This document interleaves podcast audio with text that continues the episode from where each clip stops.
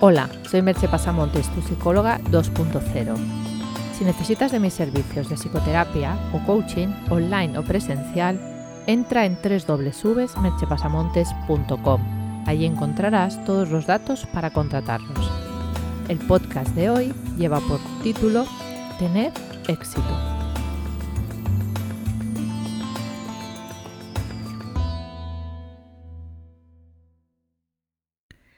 Uno de los temas top de los libros de autoayuda, blogs, cursos y conferencias es el de tener éxito. En todas partes hablan del éxito, de cómo conseguirlo, de los pasos a seguir. En la prensa y en Internet nos ponen ejemplos constantemente de personas que han tenido éxito en su vida. Pero, ¿qué se entiende por una vida de éxito? En la gran mayoría de los casos se trata del éxito profesional y que además lleve aparejado un cierto reconocimiento social en esta época de redes sociales que nos ha tocado vivir, ese éxito parece que además tenga que ser público y visible. Si no estás en Internet no existes. Si no eres visible no existes. Si no estás en Google no existes. No hay que tomarse esas frases literalmente, son hipérboles que persiguen generar impacto o vender más de lo que sea. Hay muchas personas que no están en ninguno de esos ámbitos y obviamente existen, y además les va bastante bien pero nos presionan a que estemos y a que nos hagamos ver. Visto todo esto, parece que si no tienes éxito profesional y reconocimiento social de ese éxito, eres un fracasado, o alguien que no ha sacado de sí todo su potencial, o alguien que necesita reinventarse, o que no ha sabido obtener la mejor versión de sí mismo. El caso es que acabas sintiéndote no completo, con tu felicidad proyectada a un punto indefinido en el futuro, y teniéndote que esforzar mucho para llegar.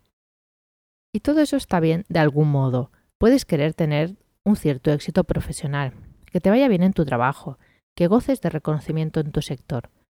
Pero, ¿qué te pierdes persiguiendo el éxito? Porque todo eso no es gratis, como te puedes imaginar, y se paga, como decía la profesora de fama, con sudor y en horas de vida, en múltiples e innumerables horas dedicadas a conseguir ese éxito muchas veces esquivo. No te voy a decir que yo nunca haya explicado cómo alcanzar ese tipo de éxito, porque sí lo he hecho, dándote siete pistas en un post y hablándote también de los cinco ases, esas actitudes que te empujan seguro hacia arriba. Pero sin olvidar que la vida no es solo eso. Y recordando que corres el riesgo de vivir para trabajar. Y es que a veces por la vida se pierde la vida. Hoy no voy a ser original y te voy a explicar una historia ya muy conocida, pero que creo que es el momento exacto para recordar. Un profesor, delante de sus alumnos de la clase de filosofía, sin decir ni una palabra, cogió un bote grande de vidrio y procedió a llenarlo con pelotas de golf. Después preguntó a los estudiantes si el bote estaba lleno. Los estudiantes estuvieron de acuerdo en decir que sí. El profesor cogió una caja llena de perdigones y los vació dentro del bote. Estos llenaron los espacios vacíos que quedaban entre las pelotas de golf. El profesor volvió a preguntar de nuevo a los estudiantes si el bote estaba lleno, y ellos volvieron a contestar que sí. Después, el profesor cogió una caja con arena y la vació dentro del bote. Por supuesto que la arena llenó todos los espacios vacíos y el profesor volvió a preguntar de nuevo si el bote estaba lleno. En esta ocasión los estudiantes sonrieron y le respondieron con un sí unánime. El profesor rápidamente añadió dos tazas de café al contenido del bote y efectivamente llenó todos los espacios vacíos entre la arena. Los estudiantes reían. Cuando la risa se fue apagando, el profesor les dijo, Quiero que os fijéis que este bote representa la vida. Las pelotas de golf son las cosas importantes como la familia, los hijos, la salud, los amigos, el amor, cosas que te apasionan.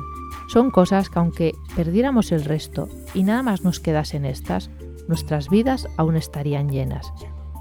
Los perdigones son las otras cosas que nos importan, como el trabajo, la casa, el coche, la arena es el resto de las pequeñas cosas.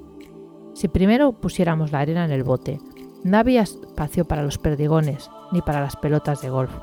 Lo mismo sucede con la vida. Si utilizamos todo nuestro tiempo y energía en las cosas pequeñas, no tendríamos nunca lugar para las cosas realmente importantes. Presta atención a las cosas que son cruciales para tu felicidad. Juega con tus hijos, concédete tiempo para ir al médico, ve con tu pareja a cenar, Practica tu deporte o tu afición favorita. Siempre habrá tiempo para limpiar la casa o para reparar la llave del agua. Ocúpate primero de las pelotas de golf, de las cosas que realmente te importan. Establece tus prioridades, el resto solo es arena. Uno de los estudiantes levantó la mano y le preguntó qué representaba el café. El profesor sonrió y le dijo, Me encanta que me hagas esa pregunta. El café es para demostrar que aunque tu vida te parezca llena, siempre hay un lugar para dos tazas de café con un amigo. Una vida completa y plena una vida de éxito no se basa solo en el trabajo y el éxito profesional. Hay otras muchas cosas que la conforman, las grandes pelotas de golf, pareja, hijos, familia, amigos, salud, aficiones, viajes y sobre todo tiempo. Tiempo para disfrutar de todas esas cosas, para que priorizar no sea un suplicio. Y para eso es posible que tengas que trabajar menos, que tengas que soltar esa necesidad creada de ser el más exitoso, el más reconocido, que tengas que dejar ese perdigón en el lugar que le corresponde y tomarte más cafés con los amigos, disfrutando total y plenamente del momento. Te dejo con una pregunta.